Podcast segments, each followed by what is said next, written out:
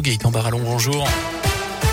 Bonjour Jérôme, bonjour à tous. À la une, il était porté disparu depuis près d'une semaine. Le corps d'un Stéphanois de 29 ans a été retrouvé sans vie dans la nuit de mercredi à hier à Saint-Cyr de Valorges dans le Rouennais. Un meurtre par balle sur fond de trafic de drogue. Le suspect, un homme de 48 ans, a été mis en examen hier puis écroué. Déjà connu de la justice, il s'était rendu de lui-même mardi au commissariat de saint où il a reconnu avoir abattu vendredi dernier son dealer d'un coup de fusil de chasse avant de l'enterrer dans une forêt en contrebas de sa propriété. Ses proches avaient d'ailleurs signalé sa disparition sur les réseaux sociaux. Le soulagement en revanche à saint le jeune Daryl, 14 ans, a été retrouvé sain et sauf. L'adolescent était porté disparu depuis le week-end dernier dans le quartier de Tarentaise. À suivre également un an, tout juste après le drame, l'émotion est toujours aussi forte. Le 16 octobre 2020, Samuel Paty était assassiné près du collège où il enseignait à Conflans-Sainte-Honorine en région parisienne, tué en pleine rue par un terroriste tchétchène huit jours après un cours sur la laïcité. L'enseignant d'histoire géo avait notamment montré des caricatures de Mahomet pour évoquer la liberté d'expression. Aujourd'hui, dans tous les collèges de France, les professeurs vont pouvoir se recueillir. Minute de silence, échange avec les élèves.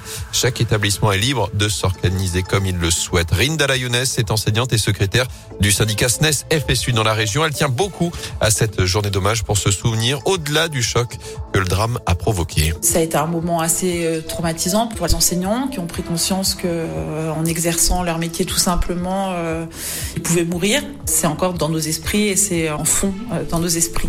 Par contre, heureusement, l'exercice de notre métier a repris le dessus. Et finalement, nous sommes pas majoritairement censurés sur ce qu'on fait. On a toujours à cœur de permettre aux élèves d'acquérir des savoirs émancipateurs, former leur esprit critique. Et ça, ça a pris le dessus malgré ce fond de peur qu'il y a eu au moment de la mort de notre collègue. Et notez que dans cette affaire, 16 personnes ont été mises en examen pour complicité d'assassinat terroriste. L'auteur des faits avait lui été abattu par les forces de l'ordre quelques heures après le drame aux abords du collège. Dans l'actu également, la fin des tests dits de confort à partir d'aujourd'hui. Les non vaccinés vont devoir euh, payer pour un test anti-Covid s'ils n'ont pas d'ordonnance. Comptez 44 euros pour un PCR réalisé en laboratoire, 25 euros pour un antigénique en pharmacie. Ça reste gratuit en revanche pour les mineurs, les personnes vaccinées ou encore ceux qui ont une prescription médicale.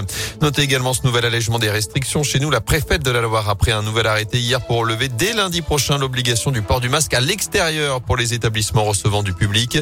Ça concerne notamment les stades, les brocantes, les foires, les vides ou encore les marchés. Des événements justement à suivre près de chez nous. Coup d'envoi ce matin de la 35e fête du livre à saint Ça dure jusqu'à dimanche. Demain, c'est la Vogue des Noix qui sera lancée à Firmini. 200 manèges pour s'amuser. Coup d'envoi aussi demain d'un mois de fête foraine au Puy-en-Velay avec la Vogue installée place du Breuil.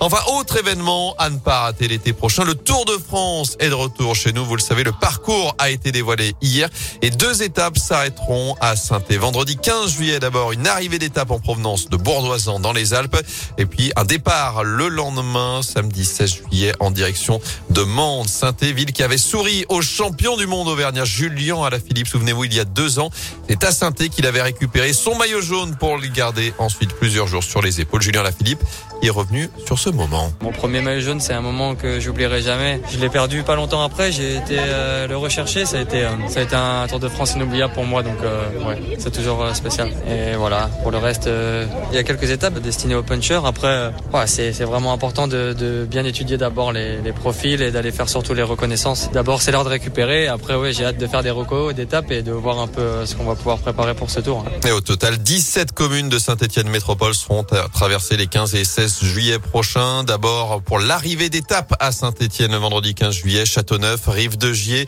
Lorme, Saint-Chamond, La Talaudière, La Tour Jarès, Saint-Prié, l'arrivée près du stade Geoffroy Guichard. et puis le lendemain, le départ se fera en direction de Saint-Genélaire, Saint-Victor sur la Roche, La Molière ou encore Unieux et Firmini.